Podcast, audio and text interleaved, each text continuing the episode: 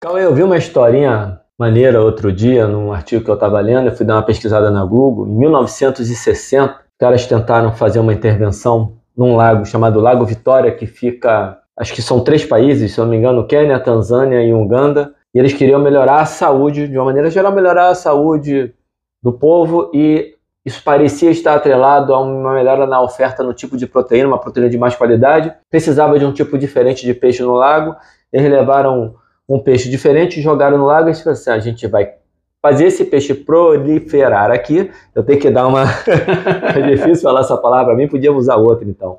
E aí eles jogam esse peixe lá, é perca do Nilo, se eu não me engano, o nome do peixe. E o peixe começa a crescer, começa a se reproduzir, e a, de um, num primeiro momento melhora a qualidade da saúde, tem uma proteína melhor para as pessoas se alimentarem. E de repente o que acontece? Esse peixe não tem um predador, ele só tem presa, ele passa a ser o predador soberano desse lago e começa a dizimar uma espécie de uma outra espécie de peixe que se alimentava dos caramujos que ficam no fundo do lago. Caramujos esses que são responsáveis pela transmissão da extossomose, que provoca uma doença que leva, pode levar o ser humano à morte. E o final dessa história é que essa intervenção, que no primeiro momento melhorou a saúde da população, gerou uma queda total na saúde da população e um número aumentado de mortes. Como é perigoso quando a gente tem uma abordagem reducionista de causa e efeito, olhando um único fator, quando a gente está lidando com um sistema tão complexo que é o Exato. sistema que nós vivemos, que é o sistema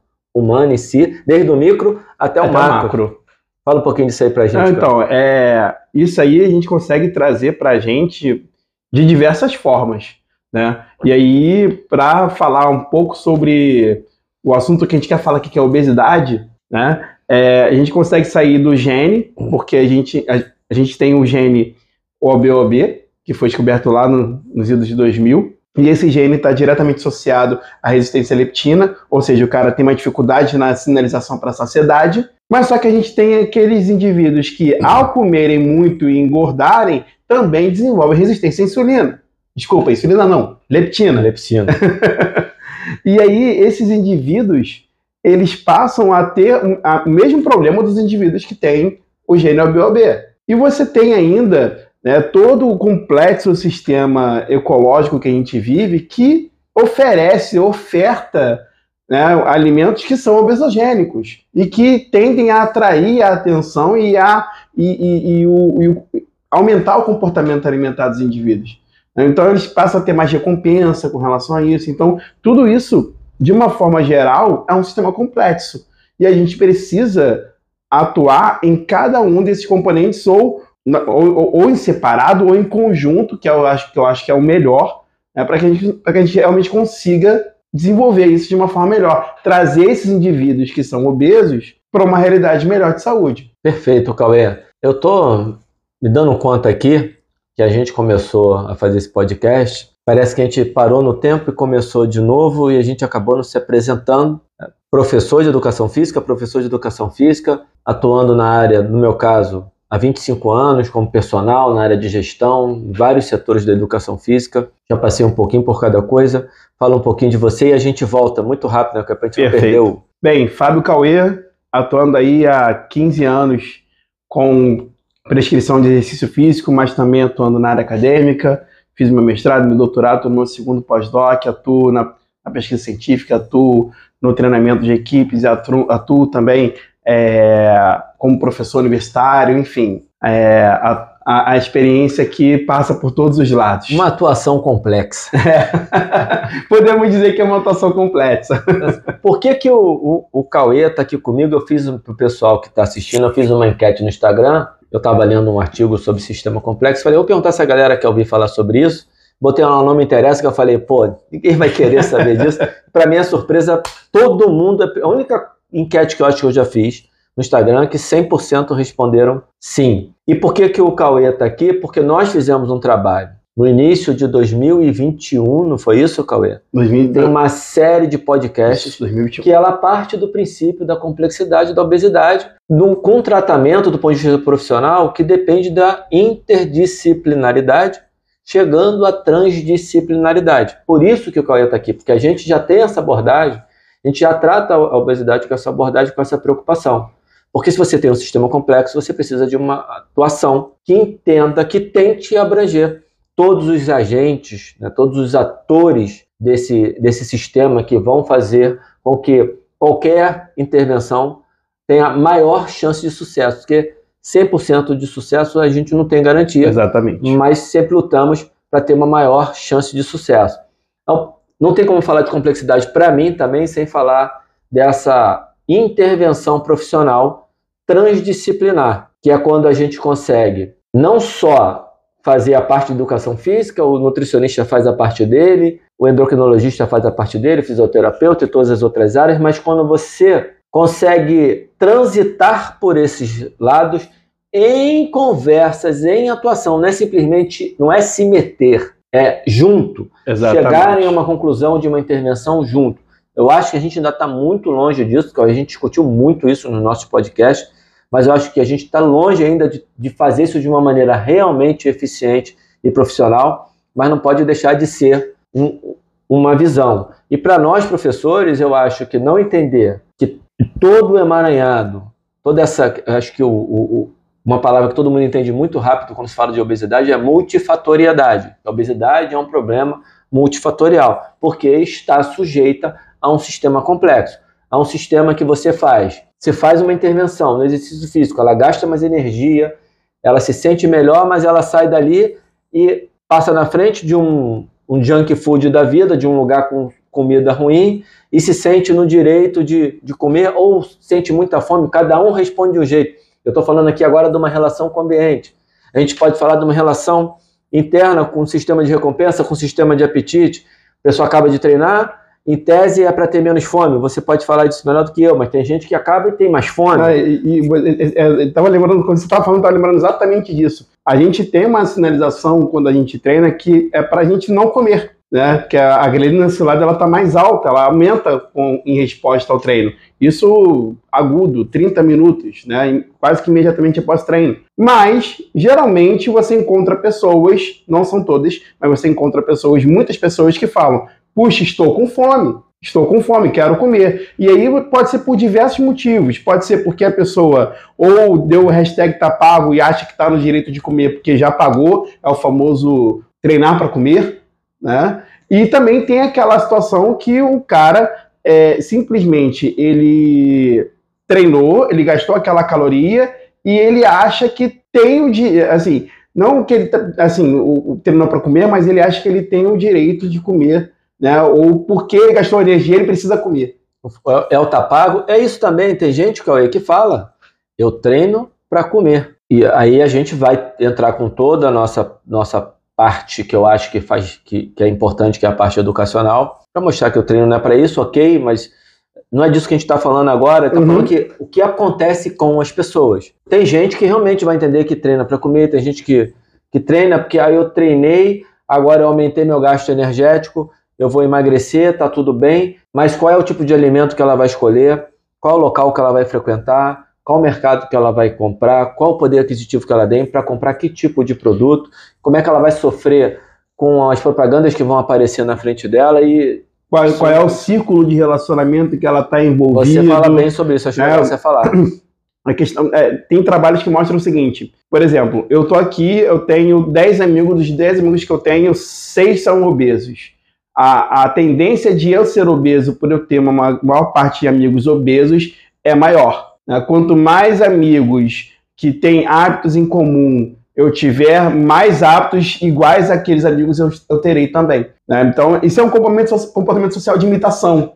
Né? Você acaba tendo uma, uma, uma imitação para se integrar aquele grupo. Né? E com a obesidade não é diferente. Amigos obesos tendem a ter um comportamento alimentar maior, opções alimentares piores, e isso vai levar aquele cara a adotar os mesmos comportamentos. Ou seja, a tendência dele desenvolver obesidade é muito maior. Aí você vem e dá o recado para aquela pessoa: coma menos e mova-se mais. Esse recado, se ele funcionasse, eu acho que todo mundo já sabe disso. Se ele funcionasse, nós não teríamos problema de obesidade.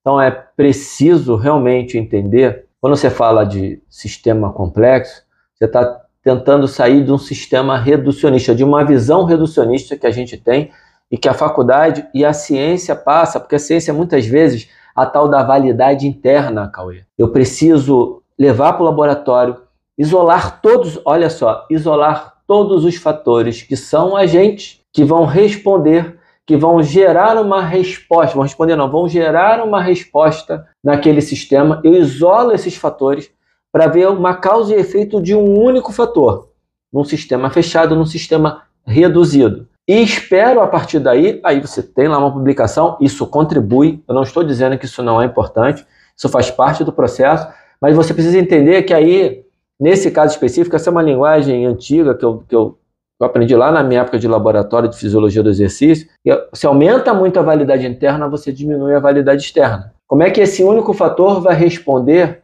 ao ambiente, à sociedade, a todos os outros fatores, a todos os outros agentes com os quais ele vai se defrontar no mundo real. Essa é uma questão importante para entender no conselho com a obesidade.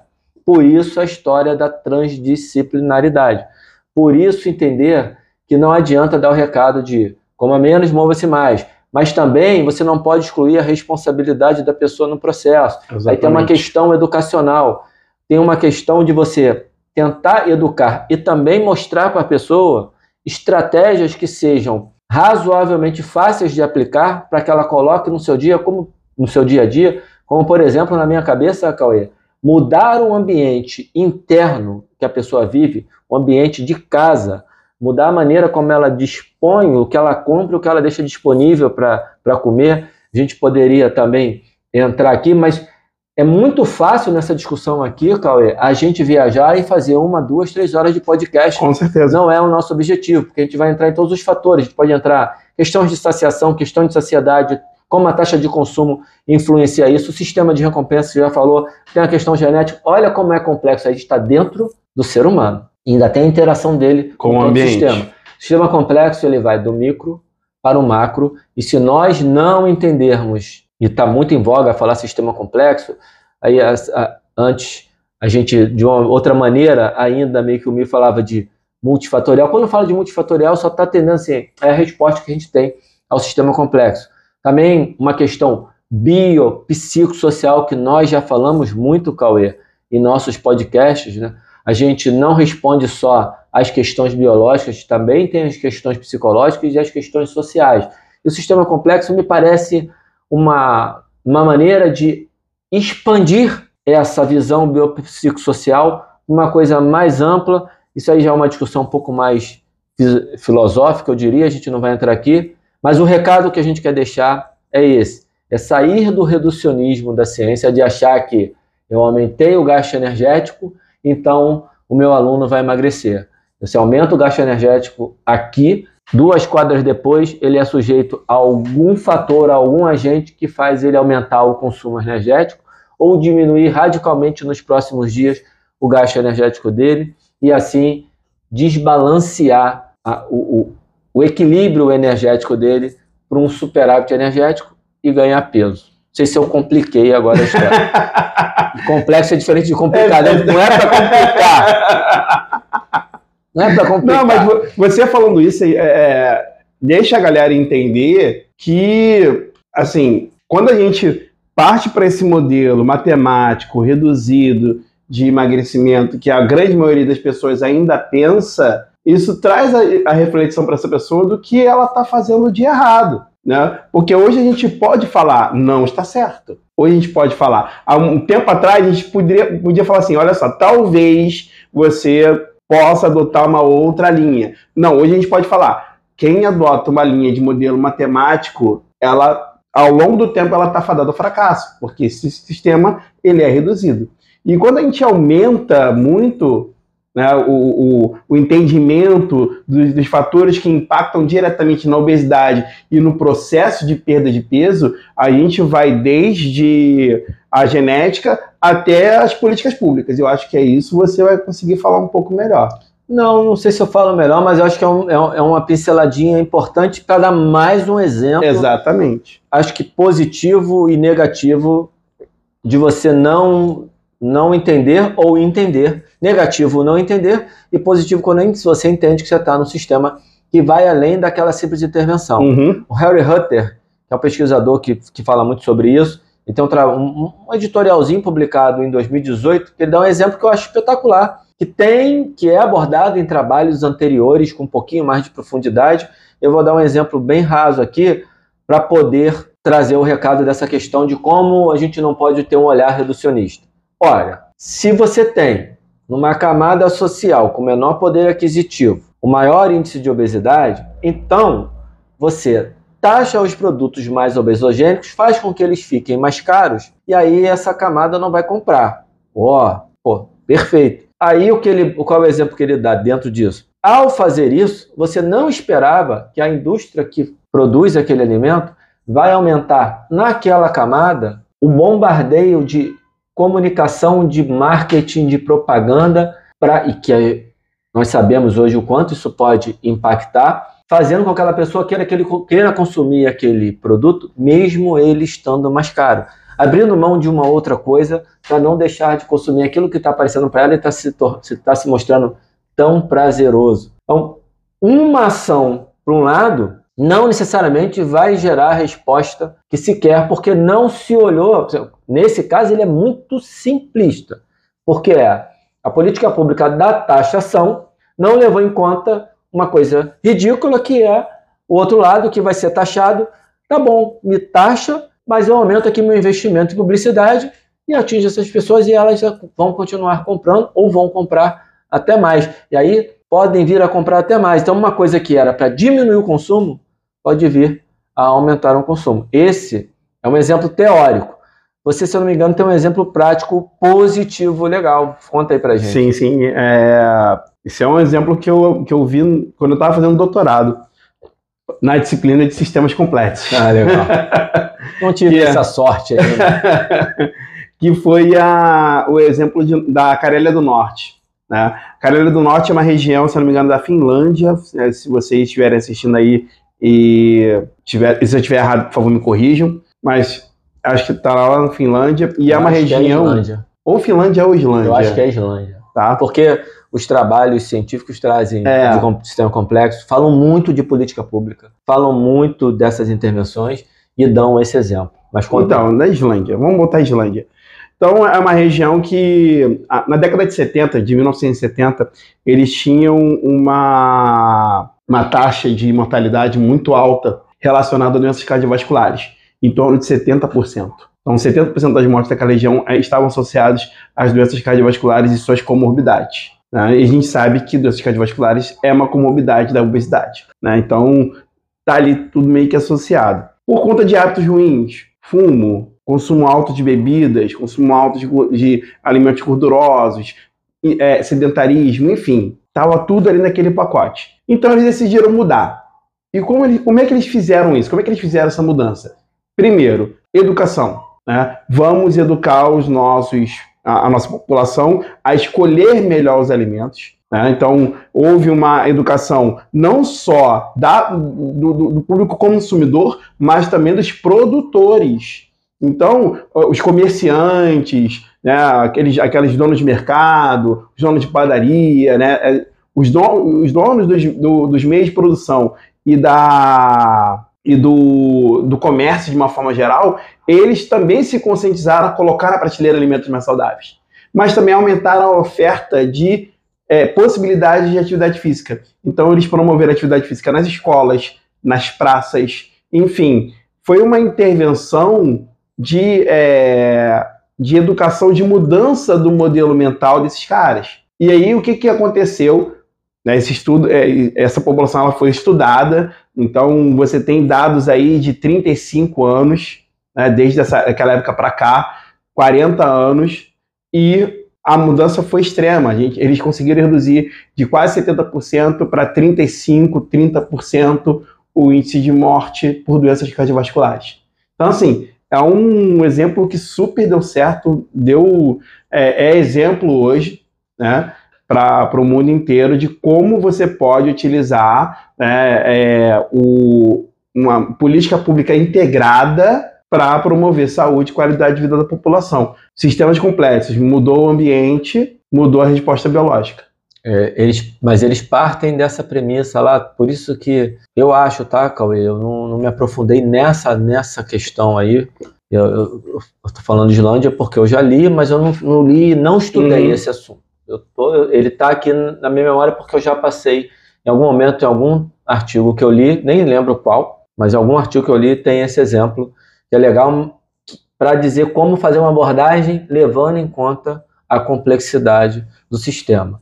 Eu acho que para terminar, Cauê, tem uma coisa que de vez em quando me abordam, porque você falou de doença cardiovascular associada à obesidade, e você falou é, problema que nós sabemos que a obesidade tem do ponto de vista de risco de morte. Uhum. Mas muitas vezes eu me manifesto falando, gente, vamos parar de romantizar o problema, com essa coisa de aceitação e tudo, de, de acolhimento e tal, que eu falo muito sobre isso, falei e continuo falando. No meu Instagram tem uma pancada de posts sobre isso, falando dos medos que a pessoa obesa tem.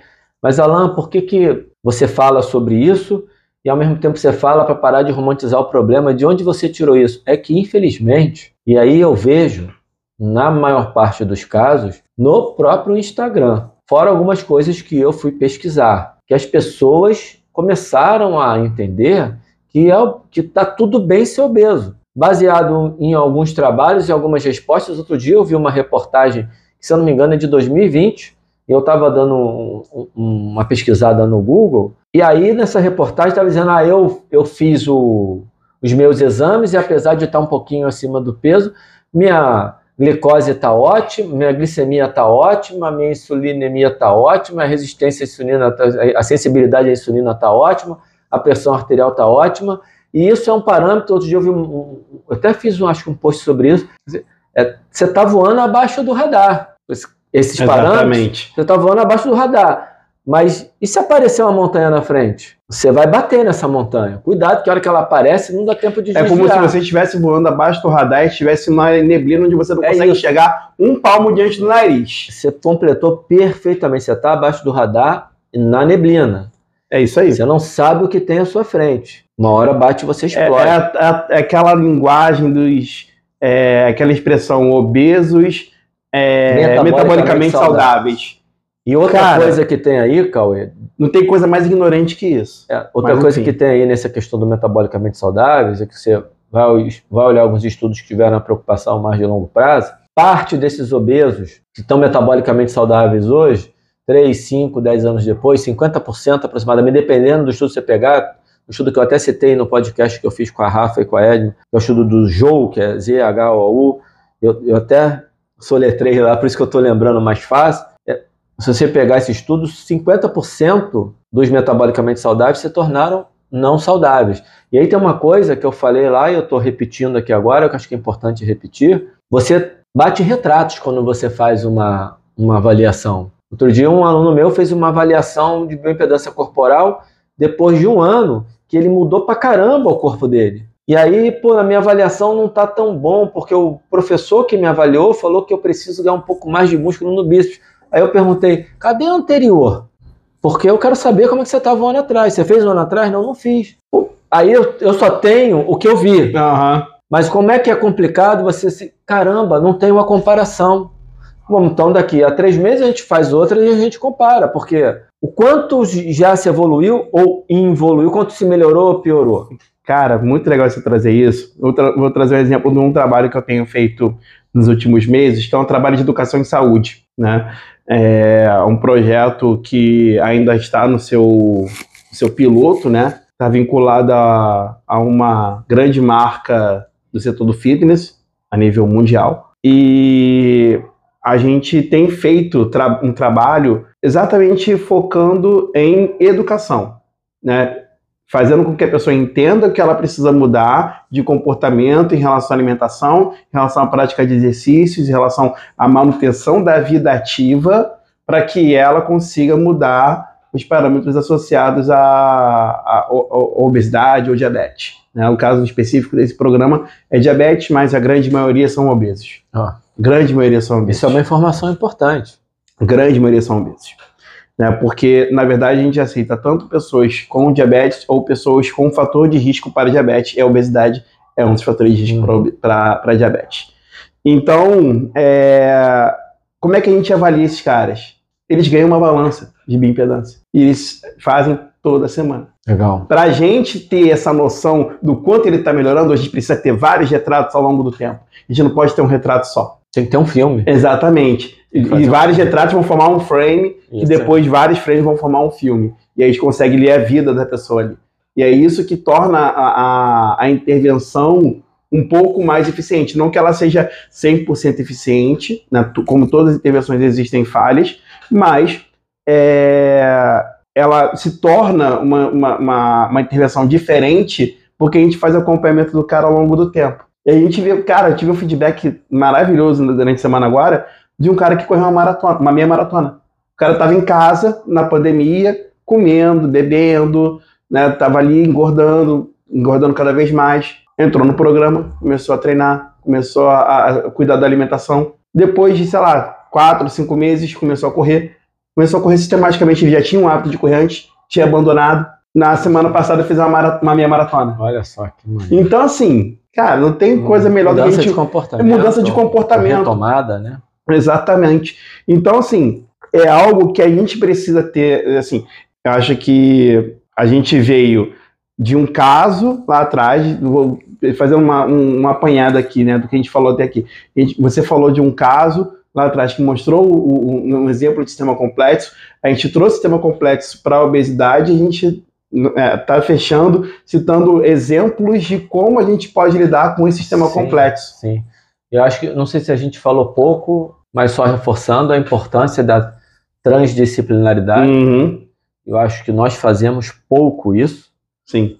Conversamos poucos com outros profissionais. No, no, no nosso podcast de quase dois anos atrás, a gente teve a oportunidade de conversar com muitos e a gente aprendeu bastante, mas ali foi muito na teoria. Precisa partir para a prática. Eu consigo hoje conversar com algumas nutricionistas, mas ainda não consigo ter boas conversas com analistas, com, com psicanalistas, com psicólogos. Eu às vezes falo merda quando eu vou falar esses nomes, então o pessoal não fica chateado comigo.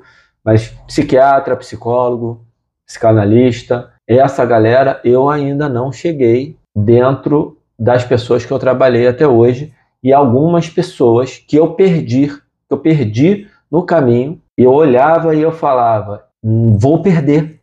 E eu tentei todas as estratégias e falhei, talvez outra pessoa tivesse conseguido, não significa que eu fiz tudo certo, isso também, que é a complexidade. Uhum. Comigo não deu certo, poderia dar com outra pessoa, mas a, na minha identificação daquele momento, eu olhava assim, eu preciso de uma ajuda psicológica. E eu não, não sei nem como é, que, como é que você faz. Porque a pessoa vai no médico, no clínico, e ele indica você ir no ortopedista, você fazer atividade física, você ir no nutricionista. Como é que a gente eu acho que essa discussão é mais sim, profunda. Sim, sim, sim. Não quero entrar aqui nela, só quero voltar, Cauê, rapidinho, nesse ponto que, por causa do gancho que você deu do problema cardíaco, do problema cardiovascular, é para só reforçar que a confusão que eu acho que o pessoal tem quando fala de gordofobia, quando fala de, de falta de acolhimento, tá, eu não estou dizendo que isso não acontece. Isso acontece. Mas eu, na minha vida, isso é exceção.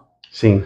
E eu, quando eu olho para o Instagram, para o que as pessoas estão colocando, parece que é a regra. O que eu acho é que a atividade física foi durante muito tempo, e ainda tem um pouco disso, vendida muito como estética. Um problema nosso que nós, professores de educação física, profissionais que lidam com atividade física, precisamos resolver, mudando um pouco da nossa linguagem, talvez. Eu não quero me estender muito nesse assunto, ele, ele, é muito difícil de resumir, mas de uma maneira geral, a gente falou muito tempo sobre estética. Está na hora de a gente falar um pouquinho mais dos benefícios e não dos resultados. Sim. Quais são os benefícios da, da atividade? Benefício, para mim, soa diferente de falar de resultado. Com certeza. Então, falar mais de benefício. E isso é uma coisa nossa, ok. Mas quando eu olho para as pessoas isoladas, nós aqui, por exemplo, e muitos profissionais que eu conheço, eles não têm nenhum tipo de preconceito com obeso. Mas tem gente que tem, tem, mas a gente não pode generalizar e a partir daí Aí, em vez de resolver, começar a resolver o problema do preconceito, em vez de resolver o problema do preconceito, não, olha, a obesidade pode ser legal, a obesidade pode ser saudável. Mas é que tá. Em, só, em vez de, cara, acaba com o preconceito e cuida da obesidade, Exatamente. não. Transforma, cria um outro problema, transforma a obesidade uma coisa legal para falar, ó, você tem preconceito e para piorar o seu preconceito, obesidade é saudável. Que loucura! É uma, isso para mim é uma insanidade. para mim também, Alan. Para mim também. E, Porque e... no longo prazo você não vê a gente na, na vida real. Eu fico meio irritado com essa porra. Na vida real. Né? na vida real, no, nos estudos você não vê. Mas na vida real você também não vê as pessoas que estão engordando ficando melhores. Eu não vi, me mostra, porque assim, ah, não, eu tenho um caso aqui, você está num sistema complexo, você vai ter uma pessoa que é um que tem mutações, tem uma questão diferente, uma adaptação genética diferente, fisiológica, mecânica, etc, etc, que realmente ela pode ser, mas ela é uma exceção. O corpo humano ele evoluiu para estar num determinado nível de gasto energético diário a partir de um nível de atividade física, um nível de consumo energético, uma qualidade alimentar, numa certa composição corporal. Eu não vou entrar nesse detalhe aqui que não precisa, porque é só saber que não é ser obeso. Então não dá para eu resolver o problema do preconceito querendo transformar a obesidade num negócio saudável. Isso é uma, isso é criminoso. Isso é covarde. E isso ainda está dentro do sistema complexo, porque tá, isso aí é o entendimento da sociedade de, do que é obesidade e de como encarar a obesidade. Né? Porque antigamente, lá no, no na época da Renascença, ser gordo era legal. Né? Lá no, no, na época de, de Da Vinci e companhia, ser gordo. Esteticamente. Esteticamente era legal. Né? Mas só que assim, eles não tinham conhecimento de ciência que a gente tem hoje. Né? E hoje a gente vai mudar para isso. As pessoas morriam por muitos outros fatores. Exatamente. Não dava nem tempo das doenças crônicas muitas vezes. Exatamente. Infecção pra caramba, problema de saneamento básico. Então, assim, é, eu só estou querendo mostrar que é uma ideia tão antiga de que obesidade é legal, de que ser obeso é uma coisa legal, que a gente não pode retroceder esse ponto. Né? A ciência não nos permite retroceder esse ponto. O nosso conhecimento atual sobre saúde, né, sobre biologia, sobre fisiologia, não nos permite voltar a esse ponto. E porra, quando a gente fala sobre isso, é importante a pessoa emagrecer, é importante, não quer dizer que eu não gosto do obeso, é exatamente o contrário. Exatamente. É porque eu gosto dessas pessoas que eu gostaria que elas tivessem um comportamento mais saudável para colher os benefícios desse comportamento e viver mais com mais qualidade. Exatamente o contrário. Como é que as pessoas conseguem distorcer em criar uma narrativa? E, e cara, pior é quando a pessoa é magra e fala assim: olha como é que você está ótimo ou ótima gorda. E aí, tão gorda você. Desculpa, não, eu realmente. Parar, vamos parar com essa É o Marco falando que é legal o cara ser gordo. Enfim. Porra. Cara, eu acho que a gente já falou praticamente tudo que a gente já queria acabou, falar acabou, eu sobre... parei, parei, parei. sobre, sobre o sistema complexo. É, passamos, né? Já passamos para outro tema que, assim, vale outro podcast. Isso aqui vale outro podcast. E acho que vale muito a pena vocês verem lá no perfil do Alan, no meu perfil. Seu perfil? Alan Gomes Bastos. O meu DR Fábio Cauê. Vai lá no nosso perfil Vai vir coisa boa por aí relacionando a obesidade, toda essa ideia transdisciplinar que a gente está trazendo aqui. É, então, fiquem ligados que vem coisa boa por aí. Assumir o compromisso público. Assumir. E, e vai vir, Está podem gravado. ter certeza. Está gravado. Cauê, prazer sempre conversar contigo. Galera, um abraço. Abraço.